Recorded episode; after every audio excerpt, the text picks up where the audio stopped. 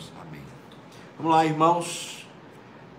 Estamos no Salmo 86, né? A gente está querendo ver se a gente prepara aqui um, um, culto especial no Salmo 100, né? Quando a gente chegar no Salmo 100, a gente fazer um, fazer um culto, né? No mesmo horário, uma hora da tarde, mas a gente fazer um culto de, de celebração, porque o, o Salmo 100 é celebrar e com júbilo ao Senhor, né? Então, Vamos lá, mas o Salmo 86 é um salmo de Davi, é uma súplica, uma súplica baseada em confiança. Interessante que o ritmo desse salmo é marcado pela expressão pois tu, Senhor, né? Pois tu, Senhor. Veja que no versículo 5 está lá, pois tu, no versículo 10, pois tu, depois no versículo 13, pois tu, e no versículo 15, mais tu.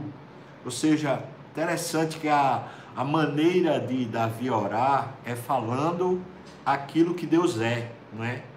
Ele se confia, é uma súplica baseada na confiança, ele se confia naquilo que Deus é. Então a gente dividiu o salmo justamente nessa estrutura do, do, reconhecimento de quem Deus é. Então vamos lá, de 1 a 5, a primeira sessão, veja o que ele diz: Inclina, Senhor, os ouvidos e responde-me, pois eu estou aflito e necessitado.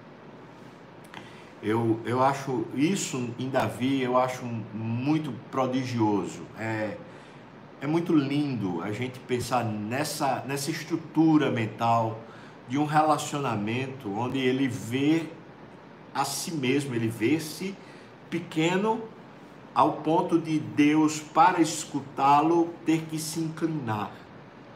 Então é, ele, ele já começa pensando assim: eu estou falando com uma pessoa muito maior que eu, né? não é um páreo para mim, não é um equivalente meu, é um superior. Né? Então o Senhor se inclina, dá ouvidos, né? responde-me, pois eu estou sendo consumido por um aperto, né? Versículo 2, a, o motivo da oração é: preserva a minha alma, pois eu sou piedoso. Em outras palavras, o que ele está dizendo é: eu caminho com o Senhor, então me deixa continuar caminhando, não é? Não me deixa que o aperto me tire desse caminho com o Senhor, porque às vezes, quando o aperto é, é grande demais, a gente pode terminar blasfemando contra Deus. Quem diz isso é Provérbios, né? Então, às vezes, quando o aperto é grande demais, termina que na nossa boca, na nossa razão, a gente termina deixando de caminhar com Deus, né?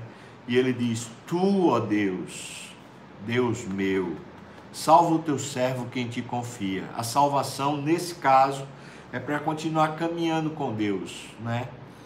Para ele não, não se perder, porque às vezes o sofrimento pode gerar isso na gente. Mas a Bíblia também garante para nós que nenhum sofrimento é dado para nós além das nossas forças. Então, quando a gente chega ao ponto de querer blasfemar, né, negar a Deus, se a Bíblia tem razão, e eu creio que ela tem, não é porque nos falta força, é porque talvez um outro Deus, uma outra idolatria está misturando nossa, nossa razão, o nosso coração. Versículo 4 ele diz: Alegra a alma do teu servo, porque a ti, Senhor, elevo a minha alma. É, é, é muito legal isso, né? Ele não está pedindo para ter alegria porque a circunstância mudou. Ele está pedindo para ter alegria porque ele está colocando a alma em Deus. Isso é parecido com o pensamento de Paulo, quando Paulo diz: Alegrai-vos no Senhor, outra vez vos digo, alegrai-vos.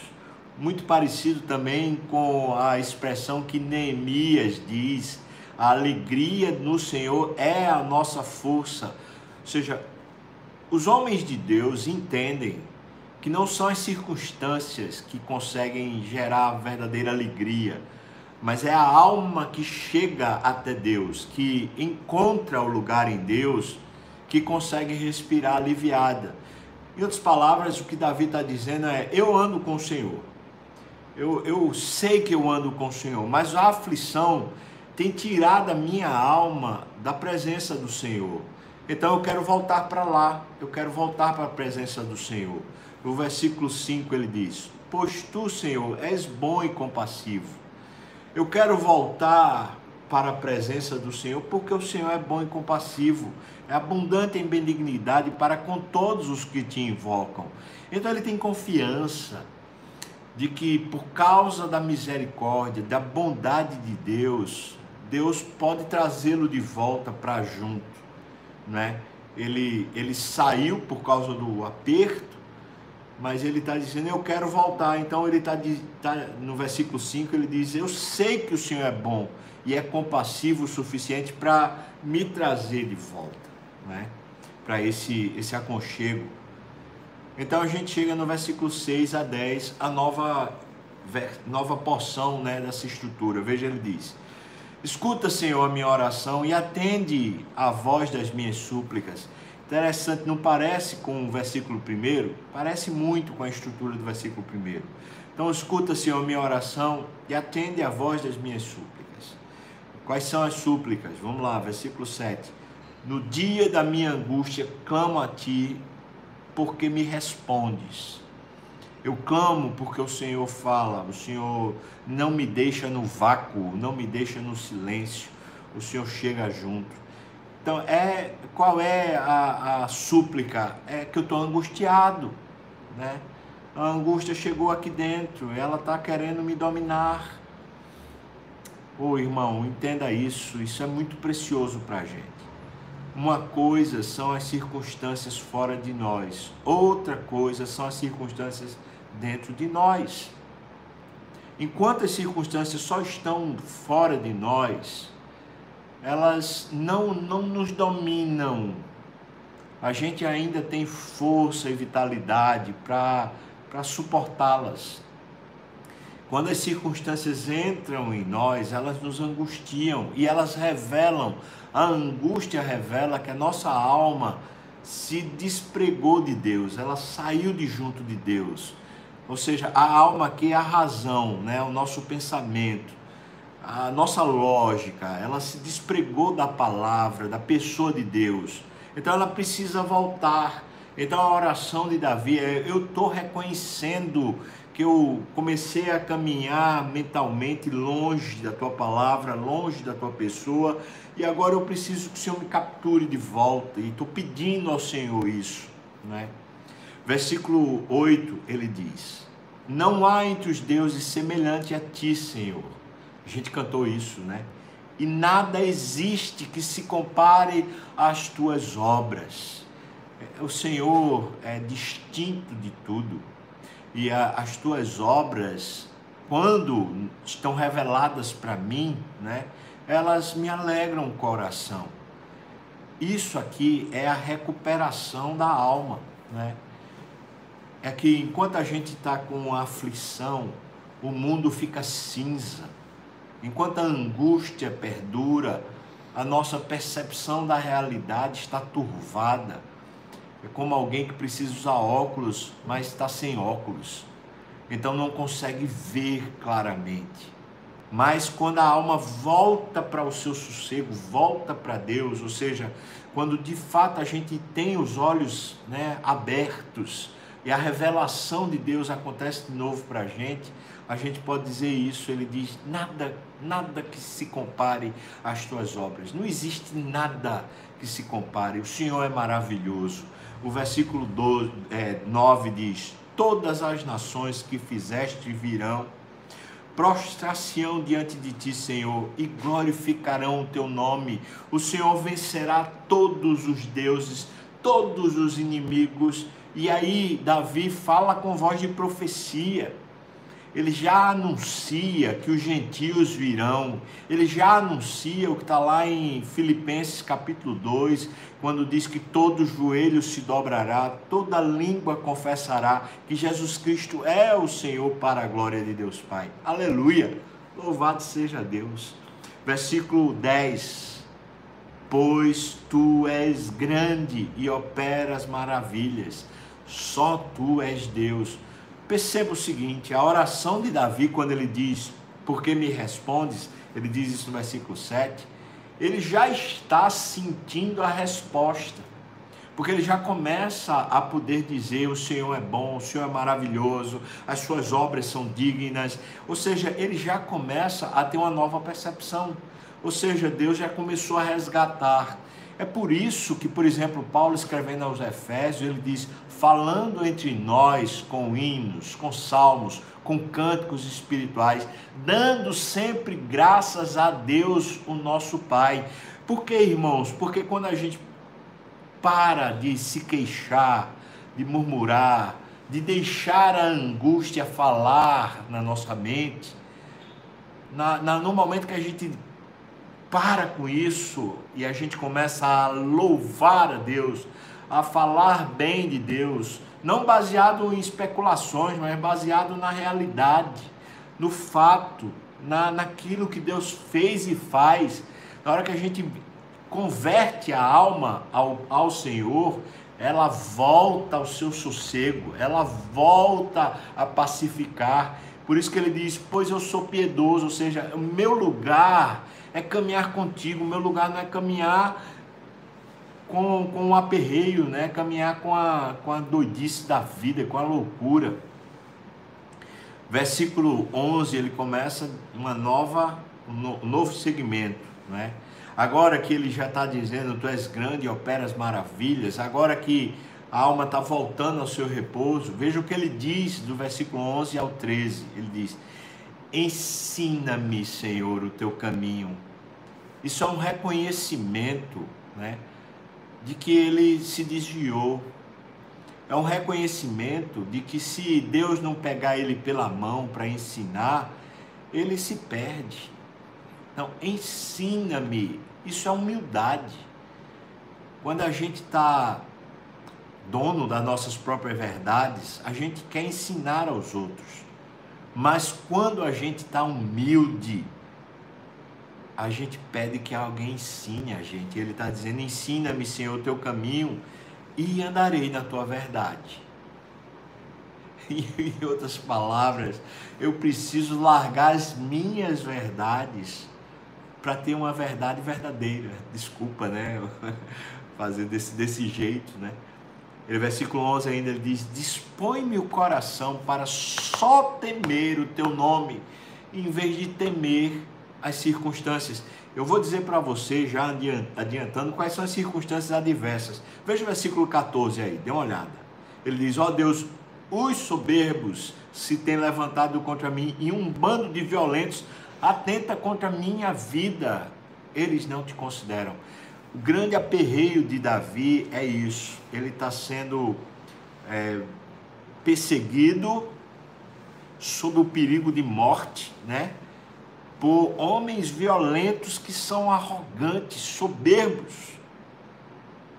Então ele está encurralado, ele está com razões para ter medo, ou seja, as circunstâncias de Davi não são especulativas, são muito verdadeiras. É aquele tipo de situação que você dorme com ela e você acorda com ela, dorme com ela, acorda com ela, ela não lhe larga o pé. Você está todo dia pensando, vão me matar a qualquer, a qualquer momento. É como, vou, vou aqui fazer só uma comparação, é como um, casamento ruim, quando o casamento está tá difícil não adianta, você está com aquela mesma pessoa, você dorme com ela, você acorda com ela, qualquer conversa é com ela, ou seja, aquela situação ela não lhe larga. Davi está vivendo uma situação que não larga ele. Então ele está dizendo: o que eu preciso não é que a situação mude, o que eu preciso é que minha alma mude. Por isso ele diz: ensina-me, Senhor, porque eu estou meio perdido, né? Eu estou meio perdido, então ensina-me, Senhor, o teu caminho e andarei na tua verdade. Então, Senhor, dispõe o meu coração a só temer o teu nome. Veja que ele tem razão para ter medo de perder a vida. Mas em vez de temer as circunstâncias ou o homem mau, o violento, me ajuda a só temer o Senhor, só temer o teu nome.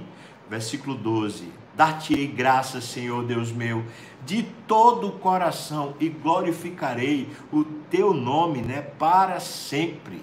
Eu glorificarei para sempre o teu nome.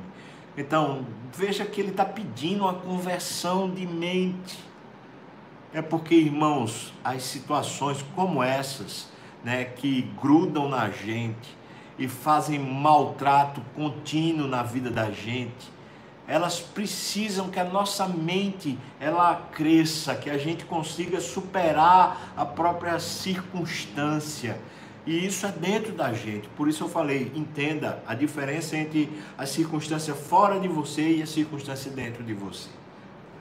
O versículo 13 ele diz: Pois grande é a tua misericórdia para comigo, e me livraste a alma do mais profundo poder da morte Interessante que livrou a alma, não está dizendo que livrou o corpo. Você entende isso? A mente não está mais drenada pela, pela angústia, a mente não está mais sufocada. Então ele já está num novo estado, numa nova situação.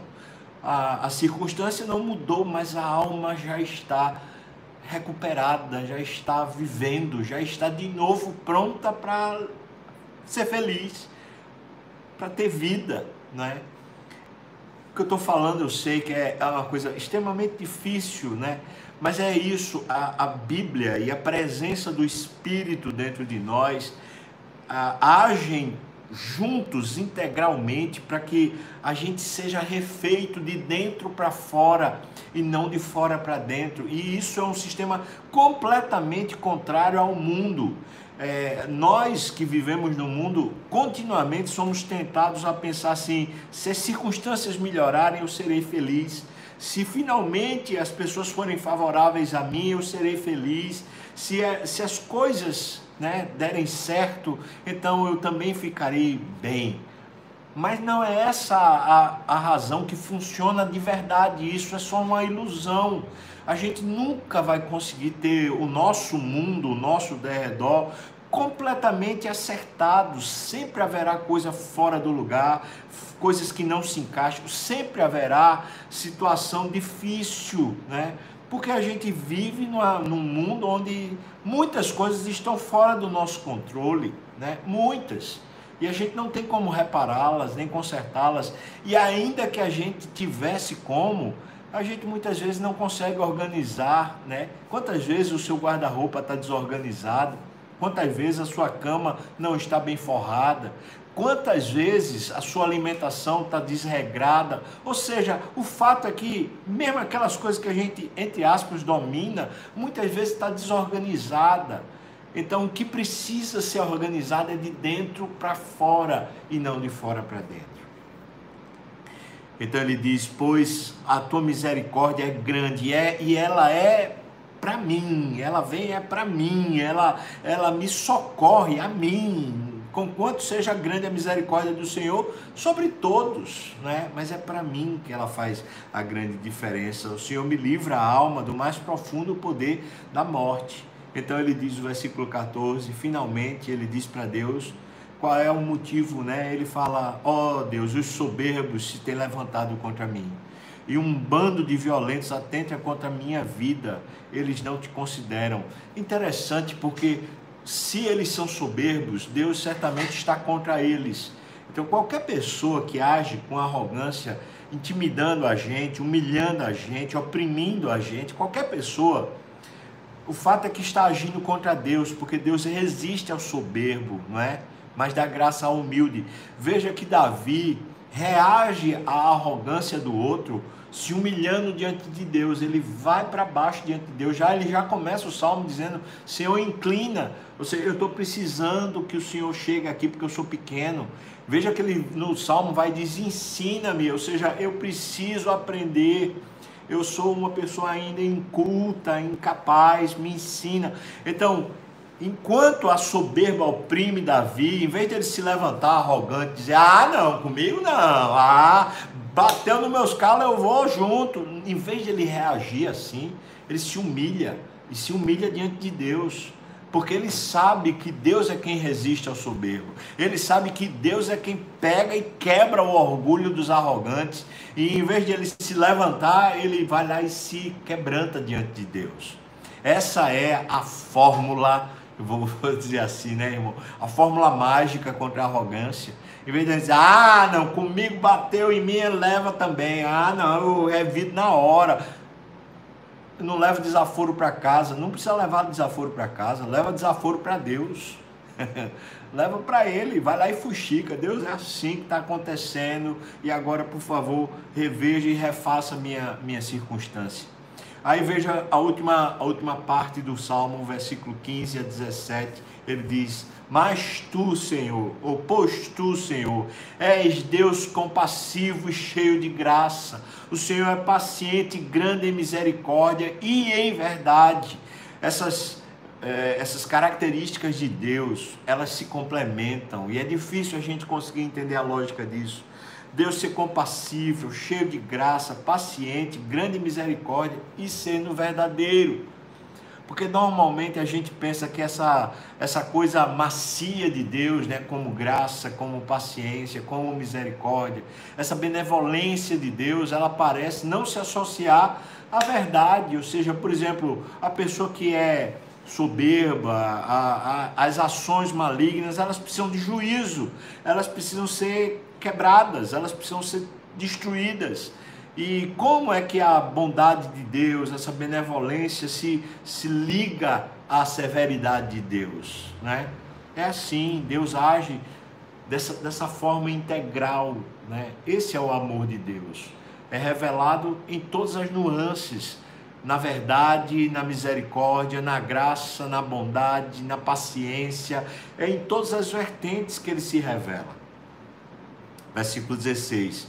Ele diz: Volta-te para mim, já que o Senhor é assim, compassivo, paciente, já que o Senhor é verdadeiro, o Senhor está vendo a verdade dentro de mim, volta-te para mim, compadece-te de mim concede a tua força ao teu servo e salva o filho da tua serva. Está falando tudo dele mesmo, quando ele diz teu servo, o filho da tua serva, é de si mesmo.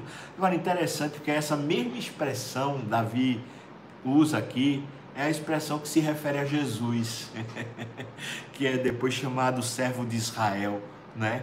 Isaías usa ele como sendo servo de Israel, servo sofredor. Pois veja, irmão, o que ele está dizendo é Senhor, quando o Senhor voltar-se para mim, por favor, me dê força.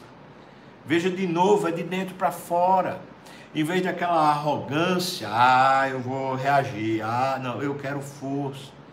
A maioria das vezes, a força de Deus é para a gente superar as circunstâncias adversas, sendo paciente, sendo amoroso, sendo compassivo, sendo reto, sendo justo, sendo amável, sendo resistente, sendo perseverante, sendo prodigioso. É isso que Deus faz. Por isso ele diz: concede a tua força, porque eu sou pequeno, eu sou fraco. Mais uma expressão de alguém que está se humilhando diante de Deus. E o versículo 17 ele diz: Mostra-me um sinal do teu favor, para que o vejam e se envergonhem os que me aborrecem. Que, que massa!